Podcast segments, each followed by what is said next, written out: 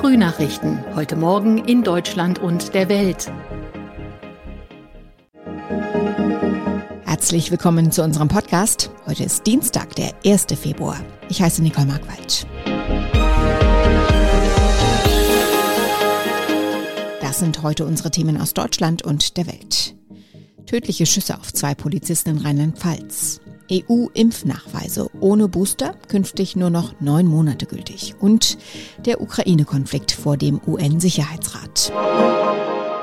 Nach den tödlichen Schüssen auf zwei junge Polizisten in der Pfalz sind zwei Tatverdächtige festgenommen worden. Die 38 und 32 Jahre alten Männer seien im saarländischen Sulzbach gefasst worden, sagte eine Polizeisprecherin.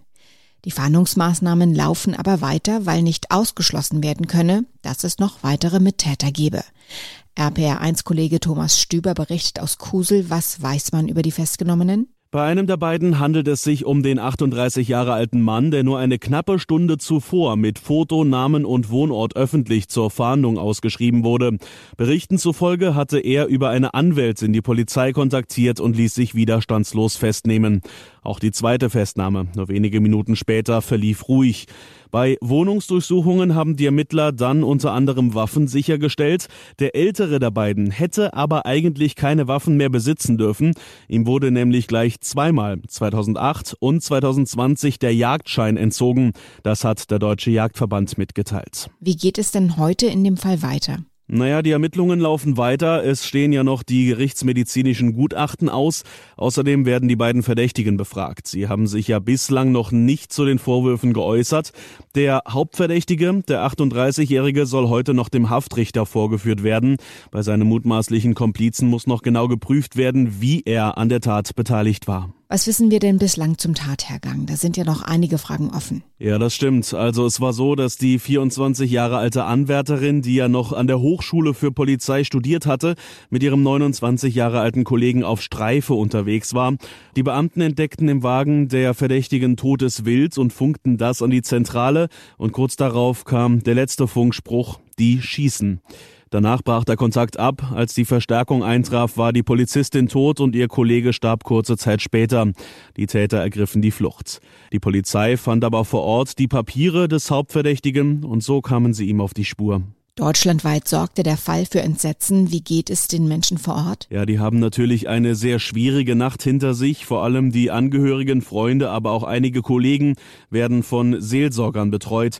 Die Menschen im Kreis Kusel sind einfach nur entsetzt. Das hat mich ziemlich geschockt, sage ich ganz ehrlich.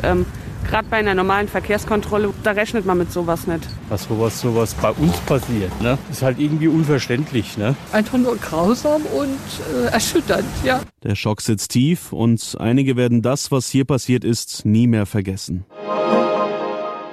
Die Rufe nach Lockerungen bei den Corona-Maßnahmen werden immer lauter, doch die Bundesregierung ist damit vorerst noch vorsichtig. Gestern haben sich die Gesundheitsminister der Länder zusammengeschaltet und über die Priorisierung bei PCR-Tests, den genesenen Status und weitere Lockerungen beraten. Benedikt Meise berichtet aus Berlin. Einen PCR-Test machen, das soll für alle weiterhin möglich sein. Da sind sich die Gesundheitsminister einig.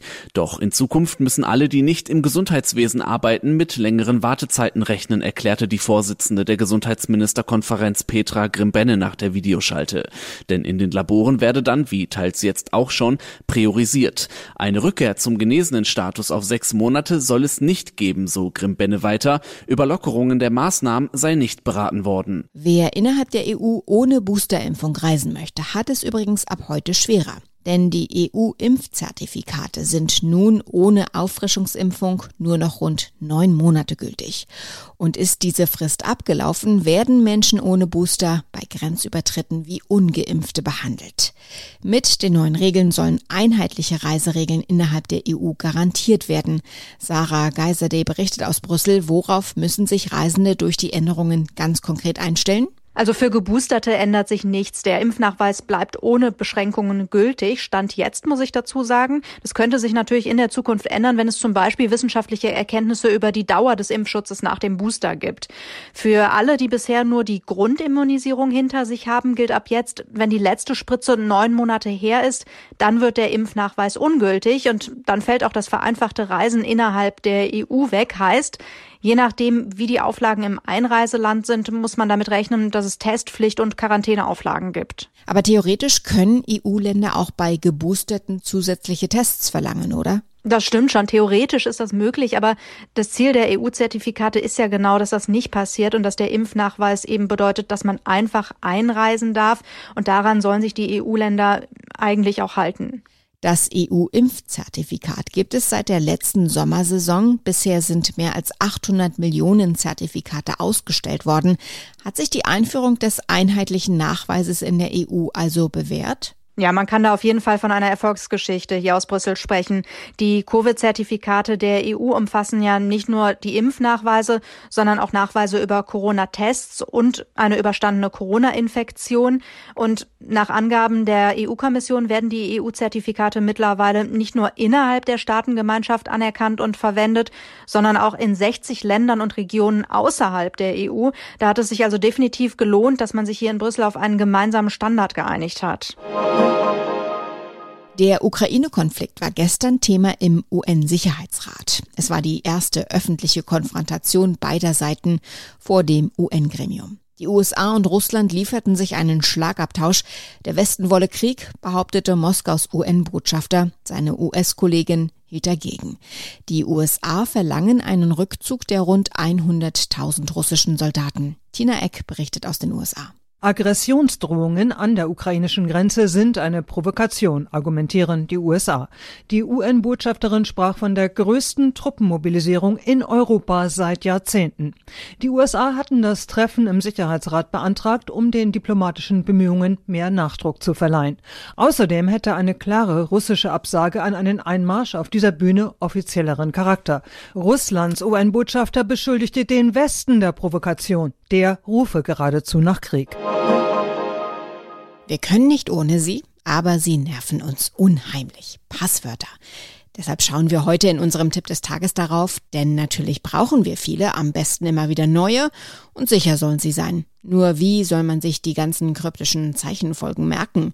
Zum heutigen Ändere dein Passwort-Tag versucht Ronny Thorau mal ein paar Tipps. Ronny, wie sähe denn der optimale Passwortschutz aus, den wahrscheinlich die wenigsten von uns machen? Ja, optimal wären lange Passwörter, also 15 Zeichen aufwärts, für jeden Account ein anderes, mit Groß- und Kleinbuchstaben, Sonderzeichen und Zahlen. Außerdem waren immer möglich Accounts mit Zwei-Faktor-Authentifizierung nutzen, also zum Beispiel mit zusätzlicher SMS auf Smartphone.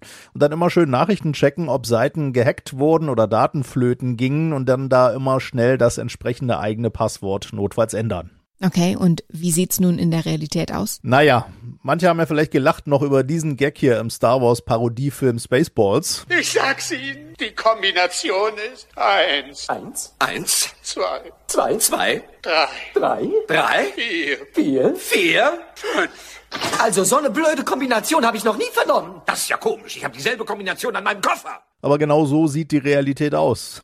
In der aktuellen 2021er Liste der meistgeleakten Passwörter stehen 12345 oder auch 123456 nach wie vor weit oben.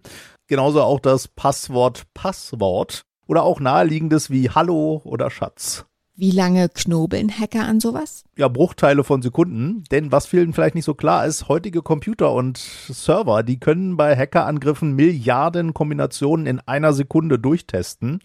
Und jede Zahlenkombination oder jedes bekannte Wort ist da eben schnell mit durchgetestet. Okay, aber wie kann man nun vielleicht zumindest etwas mehr für seine Passwortsicherheit tun, ohne gleich zu verzweifeln? Ja, also kryptische Passwörter kann man sich noch ganz gut merken, wenn man sie aus den Anfangsbuchstaben eines Satzes äh, bildet. Und wenn man nicht bei jedem Account so eins bilden will, dann zumindest bei den wichtigsten, vor allem beim Mailkonto.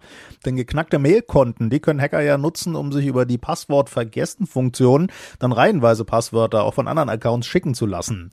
Außerdem empfehlen Experten Passwortmanager mit einem Masterpasswort. KeyPass zum Beispiel, geschrieben K-E-E-P-A-S-S, wird vom BSI empfohlen, also vom Bundesamt für Sicherheit in der Informationstechnik. Und man kann also seine Mailadresse testen lassen, ob sie schon kompromittiert wurde? Ja, das empfiehlt sich vor allem bei schon lange benutzten Mailadressen. Die sollte man mal in die Datenbank des Hasso-Plattner-Institutes eingeben, ob die Mailadresse samt Daten schon im Netz rumgeistert. Und wenn ja, dann kriegt man auch Tipps, was man dann machen soll. Es ist ein eher pikanter Streaming-Start. Diese Woche die Geschichte des berühmtesten Sextapes der 90er von Baywatch-Star Pamela Anderson und Schlagzeuger Tommy Lee. Diese Geschichte wurde nun als Miniserie verfilmt. Pam and Tommy heißt die Serie und startet morgen in den USA. Wussten Pamela Anderson und Tommy Lee eigentlich davon und was treiben die heutzutage eigentlich so? Sören Gies berichtet aus Los Angeles. Haben die beiden Stars eigentlich ihr Einverständnis gegeben? Er zumindest indirekt ja, sie definitiv nicht. Das Hollywood-Klatschportal Entertainment Tonight hat eine anonyme Quelle im engeren Umfeld des Ex-Paares aufgetan, die sagt, die Reaktion der beiden auf die Show könnte gar nicht unterschiedlicher sein. Er ist wohl gespannt, sie eher gekränkt. Was sagt denn das Ex-Paar zu dieser Serie? Na, sie bleibt stumm, aber leidet wohl total. Das Sextape-Drama ist angeblich der einzige Aspekt ihres Lebens, den sie gern ungeschehen machen würde. Er sah die Dinge schon damals gelassener, hat jetzt zu Entertainment Tonight gesagt, er kenne den Schauspieler, der ihn spielt und der habe ihm versichert, die Show habe eine gute Perspektive. Die Story sei ja an sich auch cool, aber das Ganze damals zu durchleben, das sei was ganz anderes gewesen und das sollten die Leute auch sehen, findet er. Soweit das Wichtigste an diesem Dienstagmorgen. Ich heiße Nicole Markwald und wünsche einen guten Tag.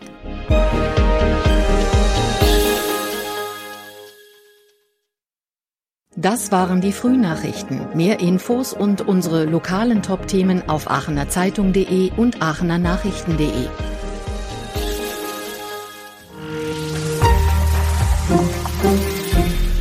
Die Frühnachrichten sind ein Podcast aus dem Medienhaus Aachen.